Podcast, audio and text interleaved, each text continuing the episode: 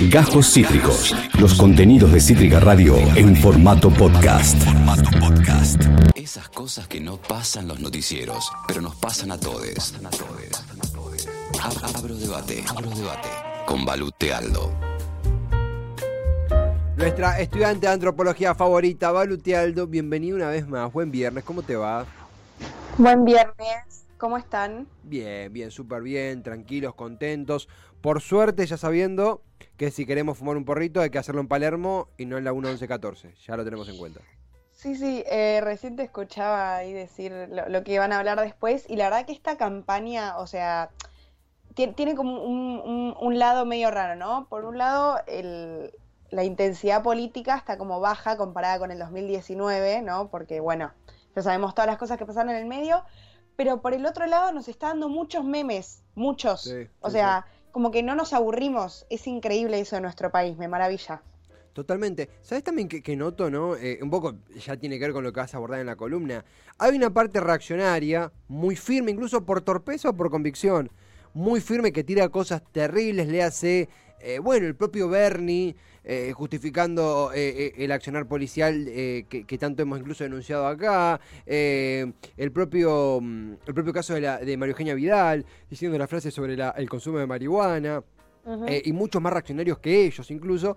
Y el sector que, que- la contraparte, el sector que por ahí aboga por una inclusión social mayoritaria, por un modelo más de los llamados centroizquierda, o un peronismo centroizquierda, como lo queramos decir, está como, bueno, igual, tranquilos, no nos peleemos, bueno, es con todos. Facundo Manes te habla del cerebro, eh, eh, No, están todos en una, tipo, en una. O sea, como, chicos, todo bien, pero campaña, concéntrense, por favor. O sea, y no, y después em, que el Frente de Izquierda sacó el spot con Ocupas y con los simuladores. Mm. Maravilloso también, maravilloso. Sí. Nada, todo me parece espectacular.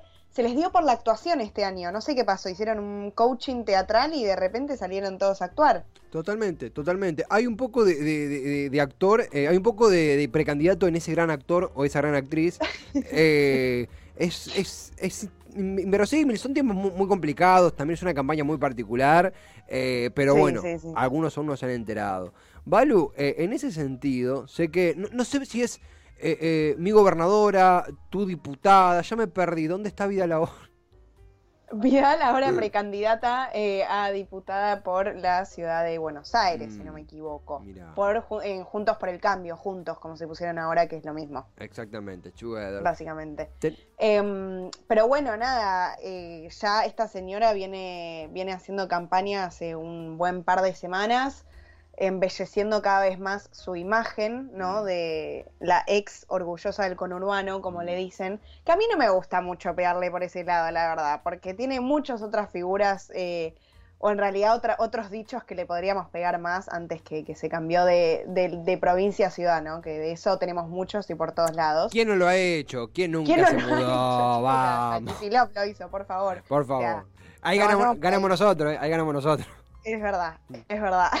Yo, Capitalina, ustedes ahí en el Conurba han ganado. Mm. Em, pero bueno, como que fue muy furor una, un par de, de frases que dijo ¿no? en una entrevista hace un par de días en Filo News que le hizo Julio Leiva, el periodista, Mm. cuando le preguntó qué opinaba sobre eh, la legalización del consumo eh, del cannabis, ¿no? Del consumo recreativo del cannabis. Cuando quieras tenemos bueno. el audio, si querés, por si alguno no lo vio. Dale, pasémoslo, pasémoslo, Da- sí. Por si alguno no lo vio, la frase que, que mencionaba Balu, esto dijo en Filo News eh, Mario Eugenia Vidal. Una cosa es fumarte un porro en Palermo un sábado a la noche con amigos relajado o con tu pareja o solo. Y otra cosa es vivir eh, en la 2124, en Zabaleta, en la 1114, rodeado de narcos y que te ofrezcan un porro. Bueno, Bueno, bien. Eh, a mí lo que me sorprende son varias cosas. O mi, mi análisis pasa por varios lugares. Ya que tengo el espacio, vamos a analizar candidatos políticos. muy bien, muy bien. Eh, María Eugenia Vidal, la verdad es que, si bien no tiene la, la misma imagen que tenía en el 2015 cuando asumió como gobernadora de la provincia de Buenos Aires, tampoco tiene una imagen pésima. O sea, es una, es una señora que está, una mujer que está o muy bien coacheada y también sabe lo que quiere y cuando lo quiere, ¿no? Entonces, ella no es la primera frase que tal vez nos hace un poquito de ruido o que al contrario pasa muy desapercibida. Digo, ya ha dicho otro tipo de frases con el mismo tinte, con la misma mirada, como por ejemplo que los pobres no llegan a la universidad y por eso no había que construir ¿no? Eh, nuevas universidades en la provincia de Buenos Aires. Esto lo dijo cuando era gobernadora. Sí. Y el peso, digamos, o las críticas que recibió fue, por supuesto, tal vez desde, desde un ala más cercana a la nuestra, ¿no? Eh, opositora a ella, pero no es que su imagen bajó eh, muchos puntos por lo que dijo.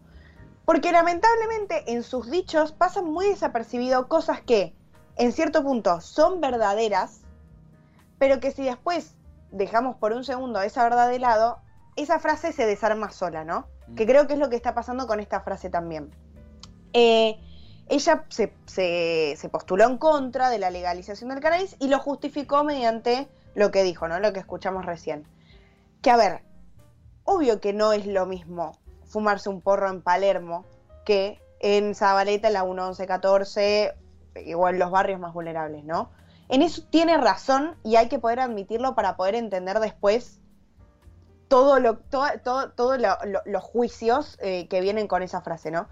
No es lo mismo porque los que pertenecemos a una clase media, media alta o directamente a una clase alta, y no solo pertenecemos, sino que aparentamos, o sea, lamentablemente existe eso, el aparentar, el ser blanco, el vestir bien, ¿no? El ser gente de bien, entre comillas, o sea, digo, estoy poniendo muchos prejuicios, pero Sí, que, creo que si los digo, sabemos a lo que me refiero, ¿no? Sí, sí, sí. Eh, es muy poco probable que si nosotros nos fumamos un porro en Palermo, venga la policía y nos pare. Digo, puede pasar, obvio que puede pasar. Pero de ahí a que terminemos en cana, ¿no? O a que tengamos un proceso o se nos arme eh, un lío mucho mayor, es bajo. Existe la probabilidad, obvio, de hecho ya, digo, hace dos columnas también hablé del tema de, de- de las sustancias psicoactivas, mal llamada droga, ¿no? Y que por supuesto hay presos por plantar y que hay, digo, toda una situación en la que eso ya hablamos, ¿no? Pero la verdad es que las probabilidades son pocas. En cambio, si vos sos un habitante, ¿no? De un barrio vulnerable, de una villa, de la 1114, de Zabaleta, como dice ella, y no solo sos habitante, sino que también lo aparentás, la famosa aportación de cara, ¿no? Eh, es muy probable que te pare la policía y que tengas un problema muy grande. Ahora, yo creo que Vidal iba mucho más allá que esto que lo que estoy diciendo, ¿no? O sea, el, la punta del iceberg de lo que dijo ella es verdad, no es lo mismo. Ahora, ¿por qué no es lo mismo, no?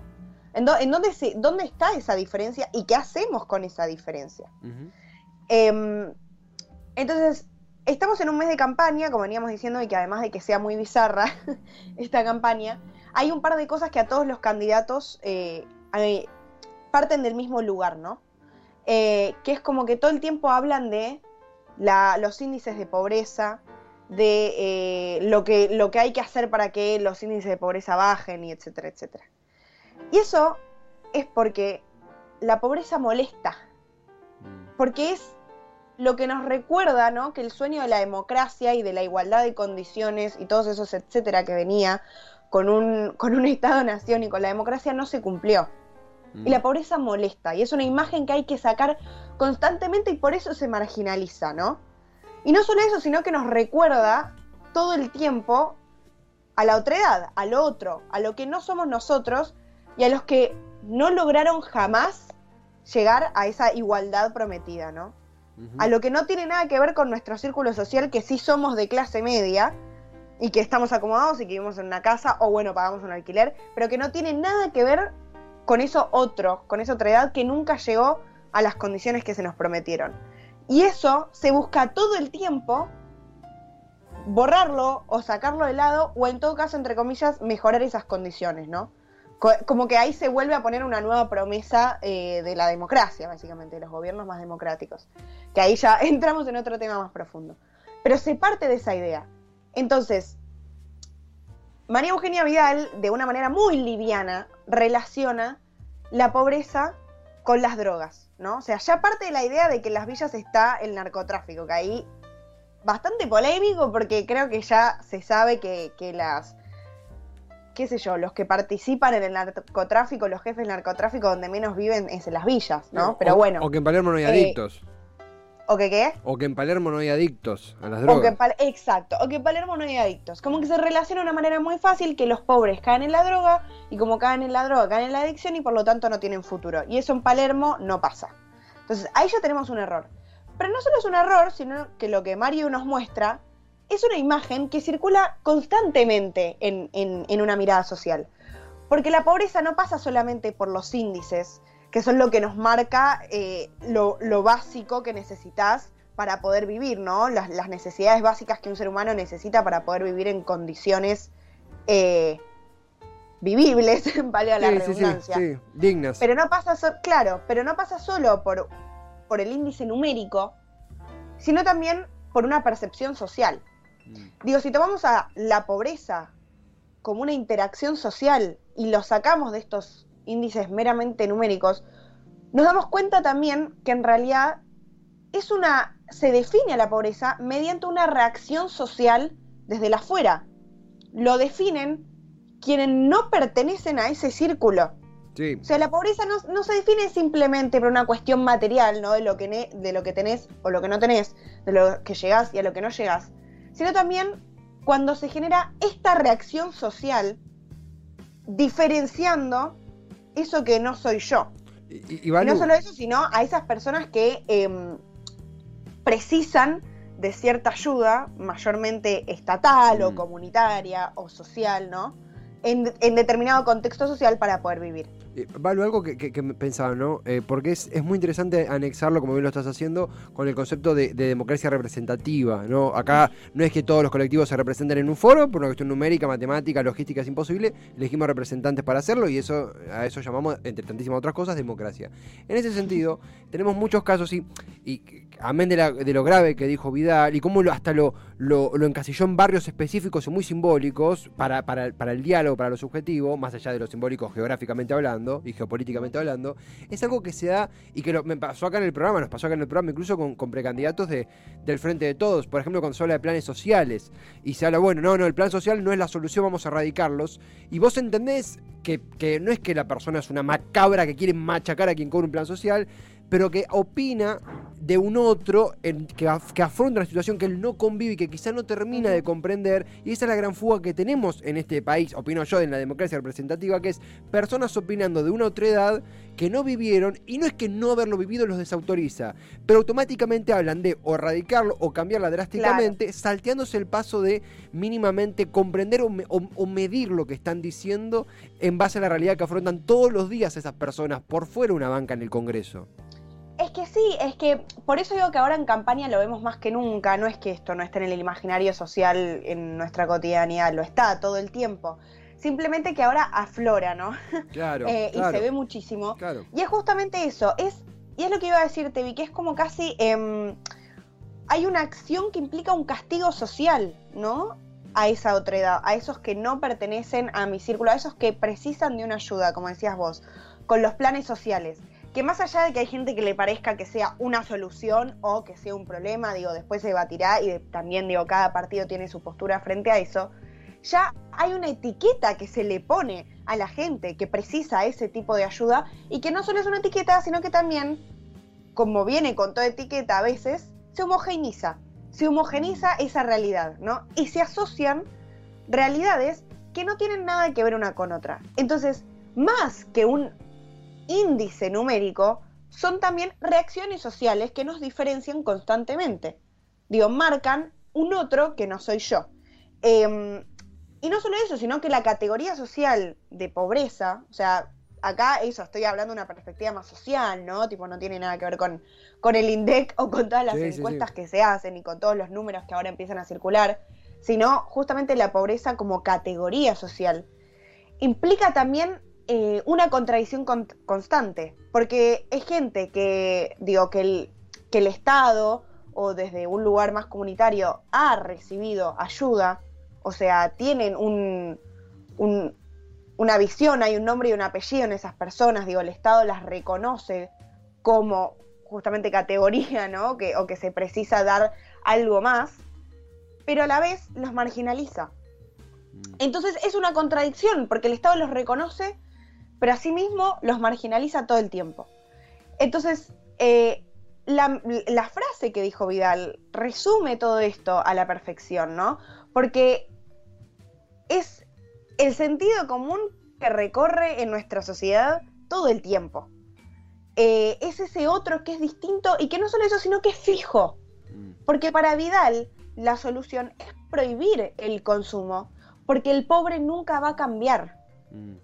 El pobre siempre va a ser pobre, siempre va a caer en esas adicciones, eh, nunca va a tener salida. Y entonces, ¿se me escucha? ¿O Sí, se me sí, cortó? sí. No, no, se te escuchaba. Ah, Perfecto. Eh, y entonces siempre que se le, siempre va a estar en una situación vulnerable. Mm. Y eso quiere decir que no va a tener futuro. Entonces, obviamente que hay realidades distintas que las de uno. Digo, nadie niega eso y por eso vengo diciendo, tipo, y quiero sostener a lo largo también de toda la columna, que en estas cosas que viene diciendo, sobre todo Vidal, eh, insisto en ella porque es una figura política bastante polémica, a diferencia de, otras figuras dentro de su, de su mismo partido, que tenemos, bueno, a Bullrich, a Macri, que me parece que son mucho más fáciles de tirar abajo lo que dicen, ¿no? Vidal tiene como una doble cara, donde la- a, a la primera que la escuchas decís, es verdad, es verdad que los pobres no llegan a las universidades, es verdad que no es lo mismo fumarse un porro en Palermo que en Zabaleta. Ahora, ¿qué hacemos con esa realidad? Y ahí radica la diferencia Mm. principal ideológica, ¿no? Sí, sí. Para Vidal, la solución es no construir universidades y es prohibir el consumo de sustancias psicoactivas, porque los pobres siempre van a ser pobres. Y a pesar de todas las ayudas estatales que vos le des, nunca van a salir de ahí. Porque el problema no son los índices numéricos, sino que es la reacción social que le damos los que estamos afuera de eso, ¿no? Mm. Los que no somos pobres, los que no entramos en esa categoría porque no necesitamos recibir ayuda de un otro, justamente. No, Valo, incluso esto que vos mencionás, porque, a ver, es muy, muy, muy importante esta, esta subestructura que, que, que colocás debajo de lo que dijo Vidal, porque uno se indigna, por supuesto, y a veces no termina de hacer el análisis, completo que, vos estás proponiendo. ¿Por qué? Porque cuando Vidal dijo, los pobres no llegan a, la universidad, y fue una frase nefasta y que, que- condenamos abiertamente, si nos quedamos solo con, mira qué forra que es Vidal, nos, que, nos falta una pieza al rompecabezas. Porque es cierto, una persona que eh, tiene pocos ingresos, tiene que laburar horas, horas y horas para poder tener un No ingreso llega, mínimo. y es verdad, y no llega, y la universidad es elitista y, Totalmente. es, y excluye. O sea, a- digo, orgullo de To- pero total- podemos transitar la universidad pública. Digo, de hecho, la UBA cumplió 200 años hace poco y no puedo estar más orgullosa del- de, Total. de- de estar en una de las mejores universidades de Latinoamérica y del mundo, pero excluye, y hay que poder admitirlo también. Incluso con, con- tuvimos ayer una conversación sobre, sobre laburos que, vamos a comentarlo, a veces uno agarra laburos media changas porque o no alcanza o quiere por ahí, tiene el privilegio de poder tener un changüí, una changuita para tener un proyecto por otro lado, X, y hablábamos de que muchas veces eso, y uno tiene el privilegio de poder proyectar cosas, es un- en estos momentos es un, un, privi- un- privilegio para decir, che, guardo esto para irme a la costa el- en verano. Eh, y a veces eso mismo se ve cercenado porque veo cuánto estoy gastando en apuntes, en apuntes de dos materias, y son Sí. cuatro mil mangos, cinco mil mangos, y es una persona por ahí de recursos limitados, no lo puede dar eso, tiene que destinarlo a, a- a cosas mucho más vitales. Y en ese sentido, es por eso es importante ir eh, en el subacuático, lo que dice Vidal, ir más allá de la indignación y entender que efectivamente no se basa solo en lo que señala, sino también en, en el efecto que tiene en el posterior y que es la política que ejecuta a partir de lo que señala. Y otra cosa que, que- que mencionaste en la última columna de desoccidentalización de la mirada en, en torno a Afganistán, que, que iba por otro Sí, lado, pero que está bueno el viernes traerlo. pasado. Claro, es la mirada muchas veces paternalista que, que tiene Vidal, sobre todo Sí. yo en, en- en ciudad mucho no la he escuchado, pero en provincia, esto de el tutelaje que hace eh, eh, sobre las personas por ahí de, o, o de bajos recursos o, o que están en alguna situación de emergencia, que cualquiera puede decir en buena fe, bueno, es voluntad política, es iniciativa, será para otro debate, pero termina sudando eh, esa eh, paternalización de, bueno, no pueden hacerlo, nunca van a poder consumir cannabis responsablemente, por eso vamos a prohibirlo, porque nunca será eh, en la villa como en Palermo fumarse un porro. Porque yo, a fin y a cabo, es porque yo lo señalo así, digo, es duro, pero Claro. es porque lo veo así. Es que sí, no, no, tal cual, totalmente de acuerdo. Por eso después digo, se pueden discutir em, más hilando fino, digamos, lo, digo, cómo se para el Estado frente a esto, ¿no? En el sentido de, bueno, planes sociales, becas, este, recursos, y se puede criticar como se puede estar de acuerdo, ¿no?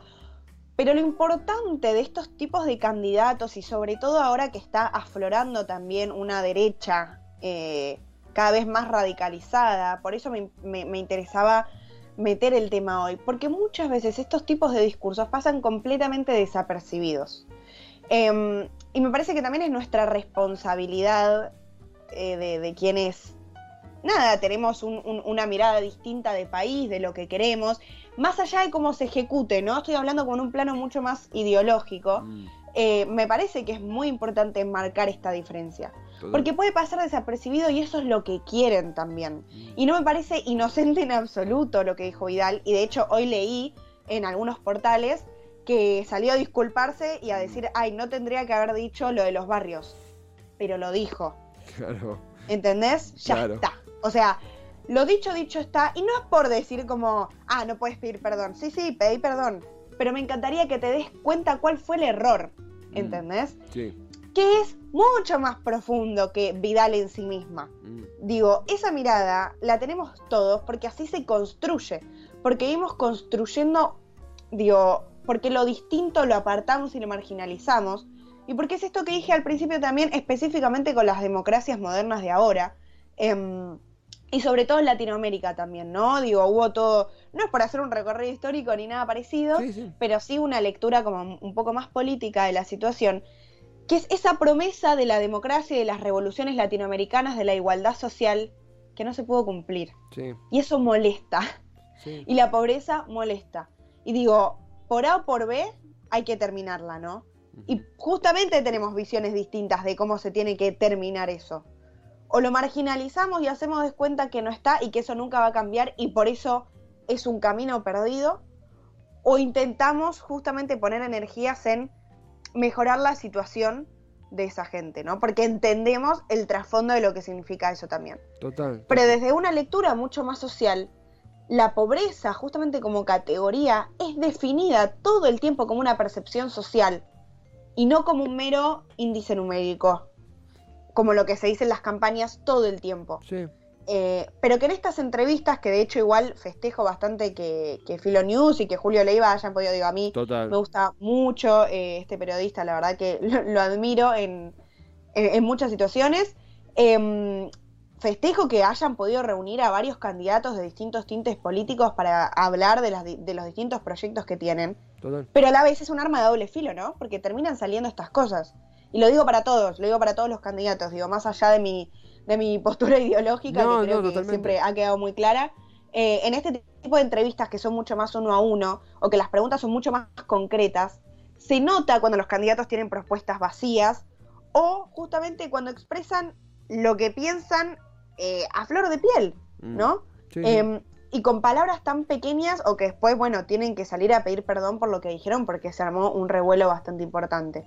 Eh, Está bien, aprecio que Vidal haya salido a decir perdón, pero lo que dijo es lo que piensa en el fondo. Sí, es más profundo. Y es, lo- y, es la, y es la bandera de su partido y siempre lo fue.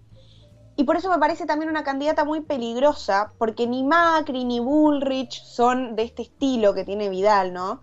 Mm, Eh, yo la, la, la- la asocio más, bueno, a la reta. mm. Por eso también se vino a Ciudad, ¿no? Porque pasa mucho más fácil ese discurso. Em, pero son más burdos Macri y Bullrich, ¿no? Estoy hablando de caras muy, muy visibles de Juntos por el Cambio.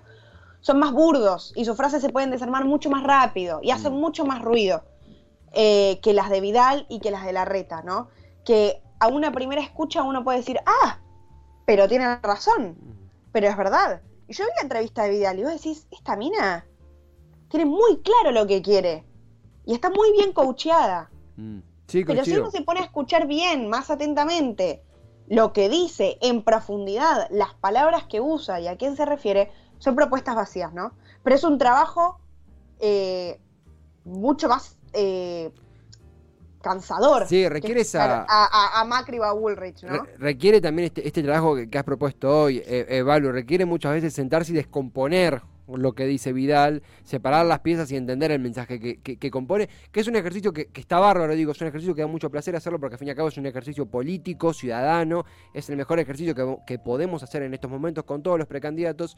No siempre hay tiempo, no siempre quizá hay voluntad, no siempre hay energía y estas cosas pasan y, y está, es un- una salvación tener estos espacios y tener esta gran columna para hacerlo, justamente, para tomarnos el momento para hacerlo. Mismo eh, escuchemos donde escuchemos y estemos donde estemos. Acá en el Twitch, eh, mucho amor. Bueno, eh, eh, Ro Cáceres, eh, creo que, que- que la conoce, la conocemos muy Obvio. bien. Crossover de La columna. i- impulsora principal de esta columna, debo decirlo, a- ¿eh? absoluta, pero absolutamente. La, la Madrid, se sigue diciendo madrina de sí, la madrina. Sí, columna. la madrina, la madrina de la columna. Me parece perfecto.